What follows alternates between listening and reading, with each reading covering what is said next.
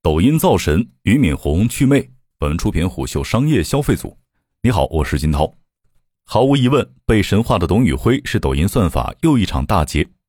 一家签约了抖音数十名腰部网红的 MCN 联合创始人对虎嗅表示，抖音流量造神并非什么玄学。两星期前是王心凌，两个月前是刘畊宏，在之前是张同学。但直播电商是新事物，带货离消费者更近，话题性更高。以至于媒体打卡式的对东方甄选进行跟风报道。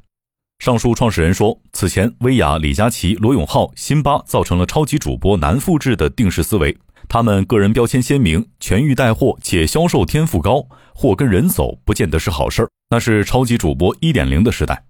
现在，张同学、刘畊宏和董宇辉提供了差异化的直播思路，让大家看到抖音带货更多的可能性。这些现象账号能更好的撬动垂类直播。与之形成反差的是，二零二一年中国直播电商市场规模增速仅为百分之三十七，而此前两年分别为百分之二百二十六和百分之一百二十一。此外，去年交易规模仅为一点三万亿，与市场预估的二点三五万亿差距明显。这种颓势甚至蔓延到了今年上半年。数名直播从业者此前与虎嗅交流时，均对直播电商表现出悲观情绪。刚过去的六幺八年中大促，即便各大电商平台提前预热，但热闹明显不复往年，被称为史上最冷的六幺八。一方面，直播江湖正在进行一场洗牌，罗永浩上岸创业，薇娅逃税被封杀，辛巴被假货风波重伤，李佳琦也突然停播，各大超级主播缺位，流量悬空。要知道，去年双十一启动的时候，李佳琦和薇娅的直播间预售销售额相加接近一百九十亿元，和二零一二年时的淘宝双十一总销售额相当。另一方面，各大平台近年来一再拉长大促周期，消费者自然热情不在。尤其去年上半年叠加疫情冲击，商家端参与电商大促的积极性也大打折扣。两家总部位于上海的服饰品牌均向虎嗅表示，虽有回笼货款的压力，但他们并未参与六幺八。在他们看来，六幺八漂亮的数据是会带来短暂的兴奋，但大促平台资源难抢，赶排期、做预案、推活动、处理退单，忙活半个月不过是平台冲数据的工具人。事实上，六幺八遇冷只是表象，背后则是整个直播电商产业逻辑的变化。如何深度参与这场直播浪潮呢？流量到底要拼什么？这才是东方甄选一夜成名的背后更值得关注的问题。为什么是董宇辉被算法选中呢？一位慕名询价东方甄选的网红食品品牌创始人向胡秀表示，整个环境刻板的认为直播间就是要低价和折扣，这种心智是过去两年恶性竞争造成的。新东方双语直播之所以能够击穿公众情绪，源于董宇辉不一味地追求低价，而是通过对知识和阅历的娓娓道来，将教育品牌价值转化为新形态的零售品牌价值。这无疑极大地拉升了直播的商业想象力。这位创始人非常看好东方甄选直播场景创新对品牌所带来的价值。他说：“当消费者被直播中的剧情和喊麦轰炸到厌烦的时候，不夸大、不卖惨、不凹情怀的主播反而变得稀缺。”大部分看董宇辉直播的用户能够感受到网红主播丧失的那一份靠谱和真诚，所以他能够站着把钱挣了。一位直播选品负责人对虎嗅表示：“好多人对东方甄选上头，一如当初彪悍的罗永浩甘愿在直播间笑脸迎客所带来的震撼。事实上，从雅思名师到牛博网公知，从打假斗士再到锤子科技 CEO，罗永浩都算不上是一个成功的商人，甚至因为在行业选择上的行差踏错，还被戏称为行业明灯。”后来的事儿大家都知道了。罗永浩在媒体唱衰和债台高筑的绝路下，裹挟着巨大的流量跃身直播大潮，两年内带货近一百亿，成功跻身直播带货界的四大天王。终于在一路蹒跚中踩准了直播电商的风口。跌宕的《甄嬛传》故事，在他重新投身 AR 创业之后，甚至蒙上了一层传奇色彩。至于一夜成名的董宇辉，除了借助俞敏洪的个人影响力与新东方转型势能的厚积薄发之外，更大的惊喜源于他妙语连珠的话术与高超的临场应变，其率性的谈吐和诗意的直播风格，无疑是在体感上对传统带货博主和明星进行了降维打击，完美契合了消费者在疫情反复之后缓慢释放的消费热情。对此，一家仍在探索转型的教培机构负责人对虎嗅表示：“东方甄选双语直播的优势和创新在于，新东方名师将课堂上的风趣、学识和涵养平移到了直播间。”形成了一种在培训中带货，在带货中培训的场域，于是顺便卖货就显得水到渠成了。如今，董宇辉已然成为东方甄选 IP 人格化的代表，短短一周内带动东方甄选直播间粉丝数暴涨，突破一千六百万大关。六月，港股新东方在线的股价也持续飙升，累计上涨近百分之八百，成为港股市场最靓的仔。如此戏剧性的东山再起，颠覆了不少人工业时代关于商业常识的认知。此外，东方甄选备受品牌商青睐的原因在于，他们火了之后也没像刘畊宏那样商务报价一天一涨，仍坚持以纯佣的模式进行合作。新东方带货甚至不收坑位费，不需要大量的样品。源于此，有品牌商表示，找东方甄选的品牌商已经排到了今年的九十月份。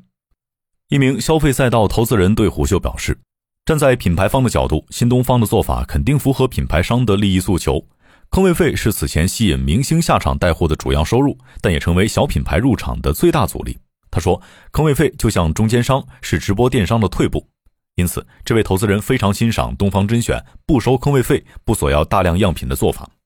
然而，消费疲软叠加疫情，也有某健康食品品牌表示，团队上半年刚尝试过与东方甄选合作，卖的并不理想，主要是主播没有过多的促单动作。他觉得，虽然大部分的促销话术喧嚣，但很有感染力，能够带来更可观的转化。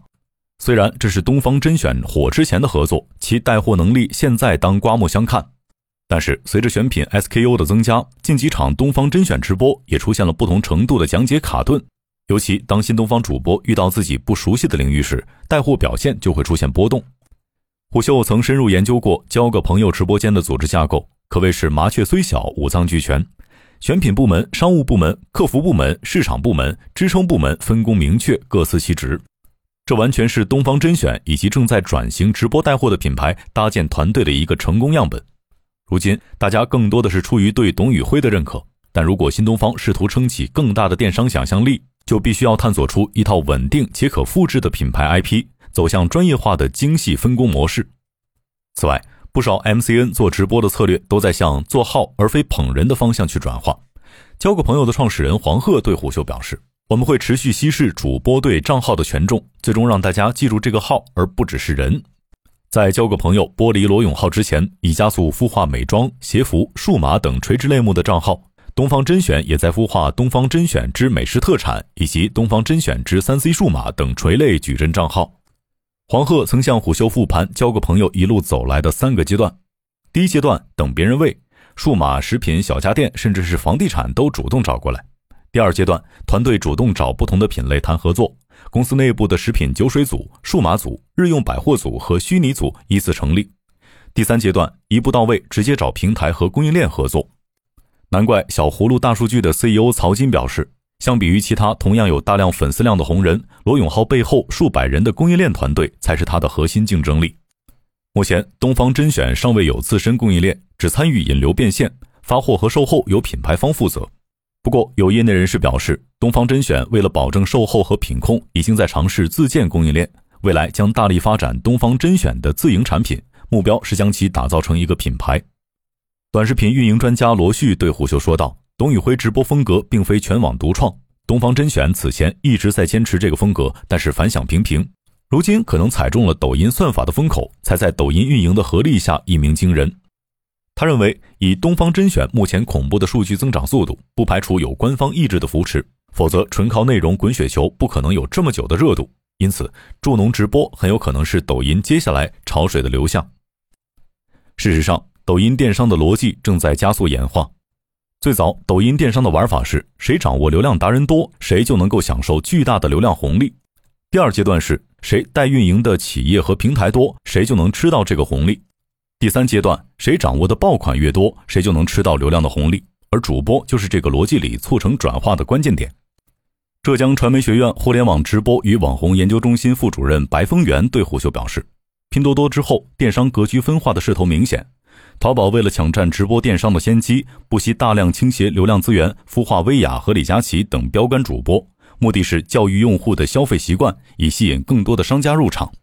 不过，原本直播电商有望成为更多中小品牌被看见的渠道，但超级主播携流量以令平台，对公域流量的瓜分越发明显。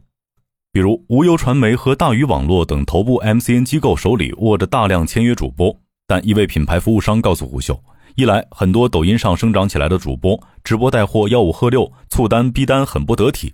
二来，国际一线品牌很认薇娅和李佳琦这样的超级主播，他们除了看重其带货能力，还希望新品能迅速落地，以他们为背书，变成品牌推广的噱头。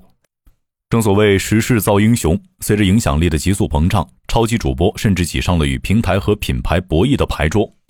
一名互联网品牌顾问对虎嗅表示，定价权被超级主播占据优势，品牌损失的不只是利润那么简单，这甚至会引发品牌经销商和分销商体系的混乱。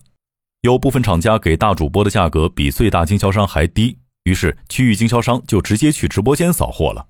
从直播电商这两年多的发展路径来看，其商业逻辑使得促销常态化，全网最低价和赠品抽奖成为各大直播间的促单招式，本质上并不符合生意的逻辑。对此，浙江传媒学院互联网直播与网红研究中心主任李新祥认为。电商平台大力扶持直播电商，尤其一些平台把力气花在达人和明星直播上，他们的优势是眼球效应，但是不可持续。而且明星和达人会摊薄利润，直播还是要回归到效率和收益上来。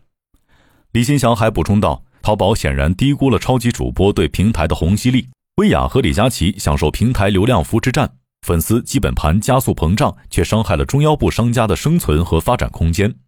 甚至由于淘宝去年外部流量净流入以及全平台日活跃供给不足，大部分中腰部主播生长缓慢，整个直播生态呈现 Y 型扩张。简单说，就是异化成中小商家、消费者以及平台方作为陪跑，只有超级主播是赢家的局面。鉴于此，去年下半年至今，快手电商借助扶持品牌自播，间接削藩；抖音电商也加速从人找渠道向渠道选人演化。从刘畊宏、王心凌到董宇辉的现象级爆红，抖音乘着淘宝刮起的直播风，正在加速重构电商江湖的势力版图。二零一九年，老大哥淘宝率先以流量倒灌的形式，将直播电商全年 GMV 拉至一千八百亿，而那一年抖音仅为一百亿。去年市场传闻字节跳动已经达成万亿 GMV，快手也飙升至六千八百亿，而淘宝刚超过五千亿。如今，淘宝、抖音和快手对于直播电商的流量博弈进入常态化。不过，平台之于直播垂类的扶持和造势，却再次需要垂类超级主播来打开局面。尤其当抖音蓄力做大直播电商蛋糕的时候，一个个拔地而起的超级 IP 便成为抖音攻城略地的工具人。甚至，抖音还通过强运营，利用一次次超级 IP 出圈来强化用户心智，使抖音电商的交易行为跳出短视频和直播。以东方甄选为例。新东方转型做助农直播以来，半年前直播间还不乏嘲讽和讥笑者。网友吐槽东方甄选的直播像上课一样痛苦。如今，东方甄选的直播风格与半年前并无二致，但消费者态度却发生了翻天覆地的变化。这背后的最大变量恰恰在于平台。当薇娅、李佳琦、辛巴和罗永浩这些超级主播都缺席今年六幺八的时候，董宇辉便以迅雷不及掩耳之势席卷抖音。不仅让品牌和商家们注意到了抖音的烟火气，还使得抖音的助农直播软着陆。由此可见，从素人主播、演艺圈明星到 MCN 机构，皆已被算法驯化，完全服从抖音的这套点石成金的游戏规则。不过，抖音生态里有过太多的现象级头部，从车库瑶、带过拉 K 到毛毛姐、邱勇，再到张同学、刘畊宏、王心凌，即便曾有百万点赞、千万粉丝，如今也渐渐被算法所遗忘。本质上，这更像是一场速生速死的造神运动。